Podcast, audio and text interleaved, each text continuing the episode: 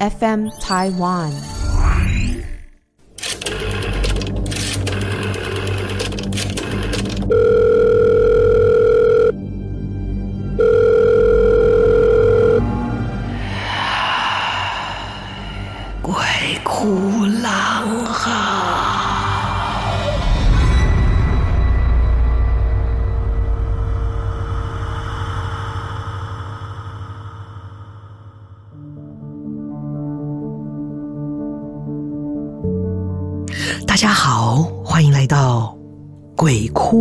狼嚎》，我是郎祖云。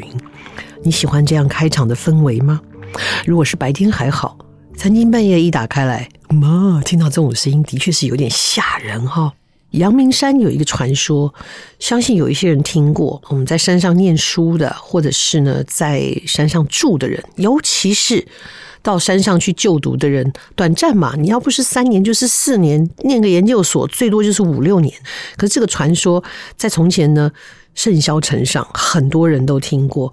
就是呃，有一班不要讲几号公车哈，免得大家会害怕。但是网络上的确有这样的传说，呃，最晚的末班车，呃，某一个号码的这个末班车，曾经有这样的说法，就是他载的不是一般人。也就是载的不是活人，载的是一些看不见的人。对于看不见的人来说，当然是看不见的人；对于看得见的人来说，就是看得见的不是人。绕口令啊，但你懂我的意思。所以有一段时间，大家都很怕搭到这一班十一点到十一点半之间的这一个末班车，这是一个传说啊。然后，所以也有很多的电影或是影视的题材也会拍到这一种哦，这一台车呢，专门载的就是要去另外一个地方的灵异公车。但我今天讲的是什么？我讲的是火车，希望不会影响到我们台铁的生意哈。这个故事不是发生在台湾，在别的地方。呃，是这样的。这个一定嘛？我们以前在比较远距离，在没有什么高铁呀、哦，没有没有这么快速的这个捷运的这样的一个岁月里面，那你住的比较远，这一种平快号的哦慢车的啊这一种火车，它是叫远途的人来说是非常方便的。我的大学同学，他们家住杨梅，所以他在大学期间，他是一个很爱回家的人呢。我们学校那个时候国立艺术学院，就是现在台北艺术大学的前身，一开始定位是在芦洲，芦洲已经够远的了，真的是那个时候坐公车是两段票，如果你从台北车站的话。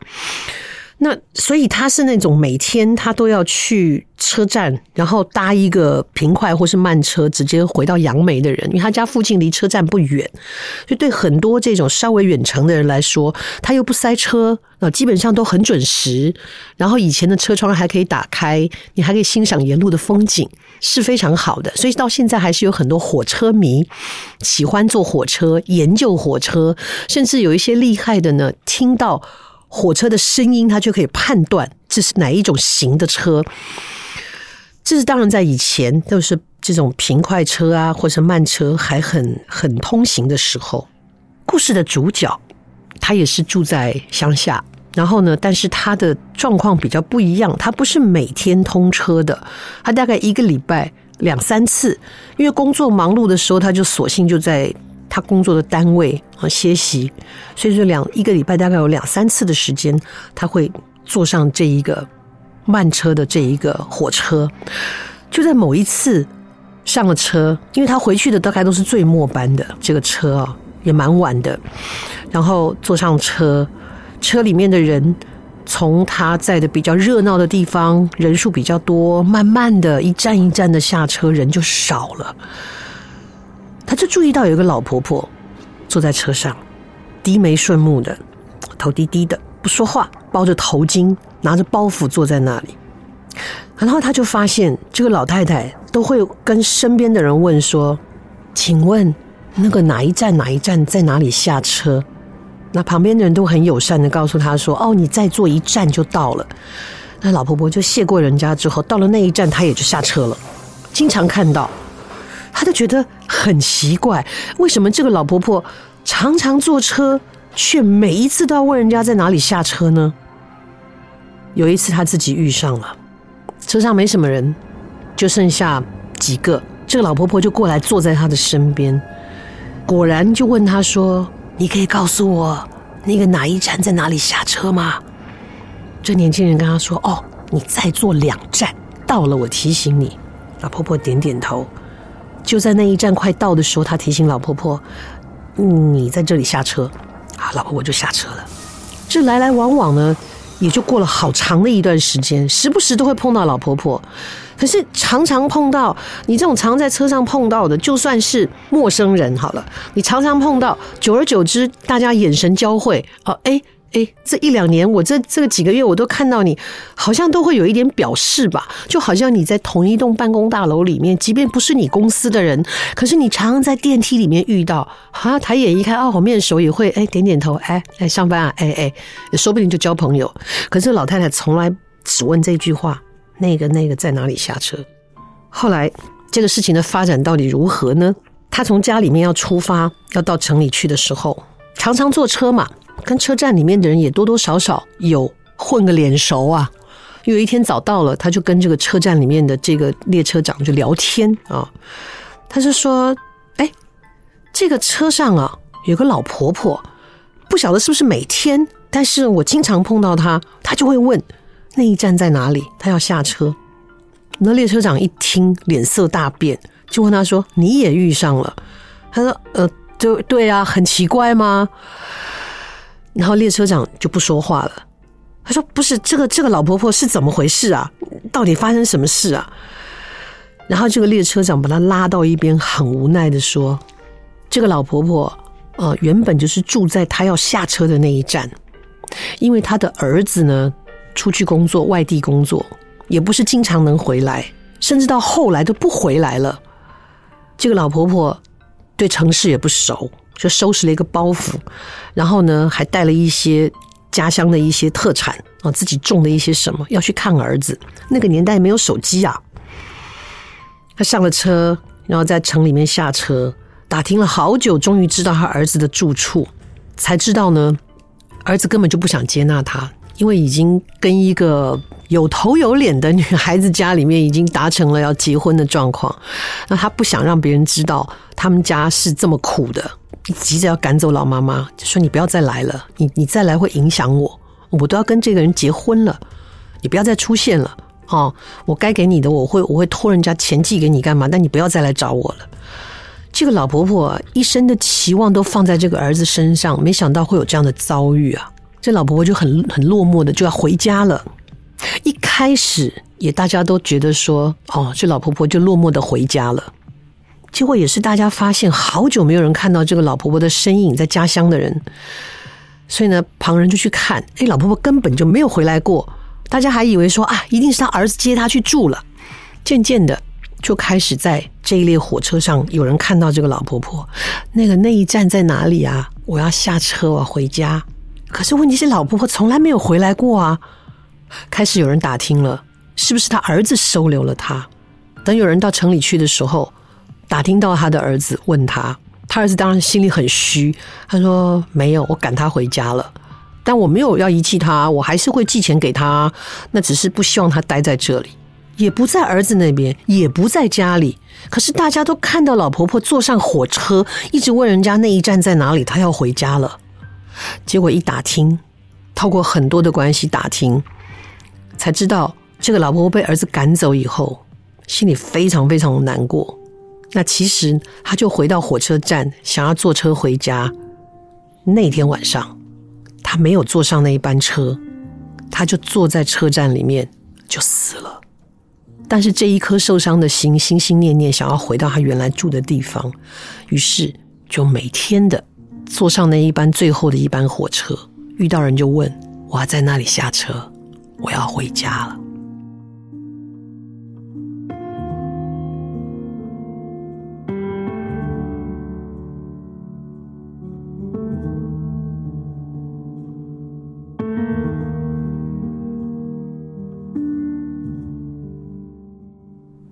希望听到这个故事的朋友不要太紧张啊！有真的有这个故事，老婆婆也不伤人，这是一个伤心过度、孤苦无依的老婆婆的故事。其实我第一次听的时候也觉得很感慨，真的很感慨哦。所以有的时候我们会说，人其实比鬼还要恐怖。我跟这个有一个有一个平台叫做警政文库啊，就是那个小编专门在编一些跟警察相关的故事，有一些是因公殉职的，有一些是带伤服务的，有很多很感人的故事。然后他也常常发表一些很怀旧的老照片，我们可以看到从前的警察制服啊等等的。不管你对警察有什么看法，我觉得真的坚守岗位的警察，他们毕竟都还是人民的保姆，有很多互助跟感人的故事。是这个小编很可爱啊，他有在追踪我们的这一个鬼哭狼嚎，所以他要给我留言。他说：“哇，郎姐，你这个鬼故事啊，怎么样？好精彩啊！”他也还跟我说：“他说我我也想提供啊，很好，欢迎大家来投稿。”然后他就说：“啊，鬼真的很可怕。”我记得我给他留言，我说：“没有，有的时候人比鬼可怕。鬼最多就是吓死你，人呢会气死你啊，他会贬你，他会骗你啊，会伤害你。”他会遗弃你哈，人的行为其实比鬼复杂多了。像这个老婆婆听完这个故事很感慨。我再讲一个故事，这绝对比鬼故事还恐怖。我听我朋友说的，就是说他认识的人里面哦，也是一个老妈妈哦，单亲，但是这个老妈妈的工作能力非常的强，在她先生过世之后，她不像一般我们在那种很多的那种。就讲那种单亲妈妈，那古古早时候的单亲妈妈，又是洗衣，又是兼差，又是缝补的啊，含辛茹苦把小孩养大。没有，他爸爸留下来的事业是妈妈打理的，而且妈妈把他打理的风生水起的，非常成功。然后他也就是这样供着儿子出国念书啊，留学什么什么的，就是非常好。然后这个儿子当然也很争气啊，嗯，也考上了国外很好的学校，在那里留学。之后他就决定不回来了，因为在那里有很好的发展机会。妈妈也觉得，哎，我培养这个孩子，最后他有这样的自己人生的规划，也没什么不好。然后也结婚了，啊，甚至小孩，可是都没有回来过。我再说那个年代没有网络的年代啊，这故事比较久一点。然后他就觉得，这孩子起码也要回来吧，起码有点讯息吧。然后后来他就决定，他决定说差不多了啊，年纪大了也也差不多该退休了，孩子自己都有自己的很好的这个发展，也有家庭了，他就跟儿子商量说，他想退下来了哦，就想把公司处理一下。结果这个儿子居然就很积极的。跟这个妈妈就联络了啊，然后就说：“哎呀，那你这个公司，那你既然要退休的话啊，我学的就是有关于这些的，那你就不要忙了，我来帮你处理啊。”儿子就飞回来了，飞回来呢，就帮妈妈把公司卖掉了哦，因为里面一定股东成分嘛，他把这个自己的股份卖掉了，把经营的权利也让出去了，然后呢，他就说要接妈妈到美国去啊，一起去颐养天年。妈妈就好感动啊，虽然中间很少联络，然后。把家里房子也卖了啊，卖了呢，这些钱什么都他说，儿子说我我帮你处理没关系，你来了怎么怎么的啊，然后就安排这个妈妈去住酒店，就说现在过渡期，我们房子也卖了，你先住酒店，我都安排好了，然后我现在去把这一些，因为公司的让渡没有这么快，他一定要花一些时间，儿子就说我去处理这些事情，我全部处理，妈妈你就安心住酒店，爱吃吃，爱玩玩啊，都这个我都帮你处理好了，就妈妈就开开心心的住在酒店里面。哦，带着自己的行李，儿子甚至跟他说也不用了，到美国我们买新的啊，等等的，然后开开心心住在酒店里面一天两天。哦，一开始儿子每天都跟他报告进度，一个礼拜两个礼拜，诶，怎么开始渐渐的不联络了，找不到人了？后来饭店就来说，这个我们有一定的规定哦，你住多久时间一定要结账。他觉得很奇怪，他以为儿子帮他包月啊。你知道现在有很多厉害的酒店，其实有很多人是在里面常住的，就是一年就包下来了。所以他就是会享受到有人来打扫啊、清洁啊，然后他想吃东西干嘛，反正就是一个很高档的服务就对了。你要出去就出去，反正钱都付了。他以为他儿子帮他包好了，没有，要结账的，两个礼拜结一次账啊，就发现身上没有现金啊，儿子也找不到了。很慌张啊！饭店也不可能就此善罢甘休啊，不可能把你赶出去，然后那个钱就没没了。所以他也一直在说他儿子会来接他哦，就这样，他就到处托人打听，托他的这些同事打听什么什么的。最后得到的消息是什么？这个被妈妈这样辛辛苦苦栽培长大的这个儿子啊，心黑的不得了。他就是听说妈妈要结束这个公司，他想要占所有的钱。他利用他自己的所学，把公司卖掉之后所有的这些钱，以及卖掉房子的所有的钱。当他这些钱到位以后，他已经直接回美国，把妈妈丢在饭店里面。你不觉得这个故事比鬼故事还恐怖吗？听到这个故事的时候，我觉得我真的不只是唏嘘了，就是你身为人，怎么做得出这么狠心的事情？更何况这是生你养你的母亲。老太太后来怎么了？我不清楚，因为这是朋友的朋友告诉我的，他也不清楚。好像是他们从前这一些公司的老同事啊、老股东有出手帮忙了一下，估计老太太也不会活太久。嗯，因为这么的伤心，这么的打击，这么令人难堪的事情，他绝对不会快乐的。自己的母亲也不可能跟儿子报复嘛。所以这个故事听起来就是有些时候人比鬼还恐怖。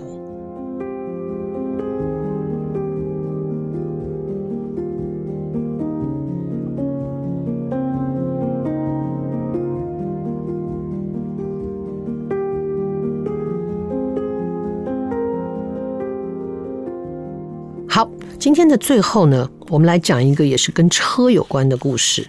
感谢之前来投稿的大江哦，在当兵的时候遇到灵异事情的大江呢，又来讲了一个故事。他就在这个八月份的八八节的时候发生的事情。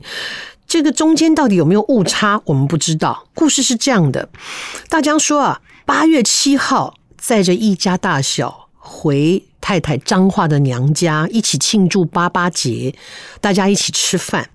他的路线写得很清楚哦。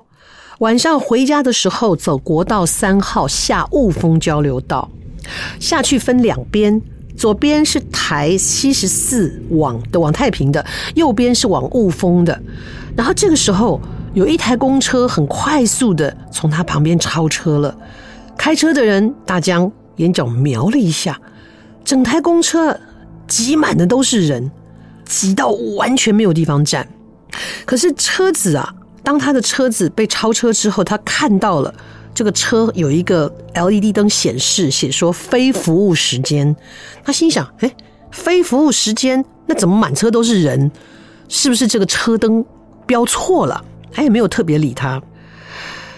刚刚说了，交流道往雾峰的方向分成两道。过没多久呢，他又超他的车，他再瞄一眼，诶，满满是个人呢、也没多想。下交流道前遇到了红绿灯，公车在左边，他的车大江的车在右边，这个公车又再次的从旁边超过了他，他还是不经意的看了一眼。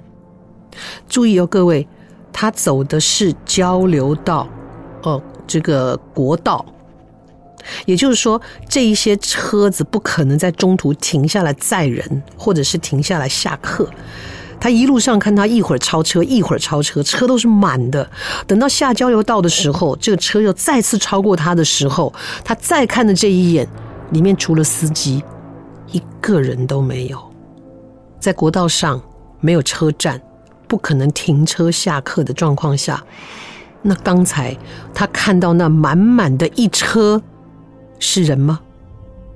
啊，大江提供的故事哦，非常感谢，有很多朋友呢，这个投稿非常的踊跃啊。然后，尤其是我们在第一很久的第一个单元的时候提到的这一个呃碟仙的故事啊，那时候第一次给我们投稿的就是小敏，小敏在之后投了很多很多的故事，我们会一个一个的。来跟大家分享啊，小敏不要着急，我们一定会把你的故事跟大家分享啊。那小敏的文笔还不错，据说他自己真的经过很多很多的灵异故事啊，所以感谢。然后我也得到一个很开心的消息是什么呢？就基隆雷神坛的道长听我在做 podcast，他就说：“哦，我跟你讲，我只要叫这故事诶，拢真正哦，我跟温爸啦，然后他的父亲就是第四代的。”传人啊，这个老的坛主啊，道长老道长，他们两个人之间发生了很多很多匪夷所思的故事。因为毕竟他们在处理的都是这一个，我们就说 Twilight Zone 阴阳魔界的这些事情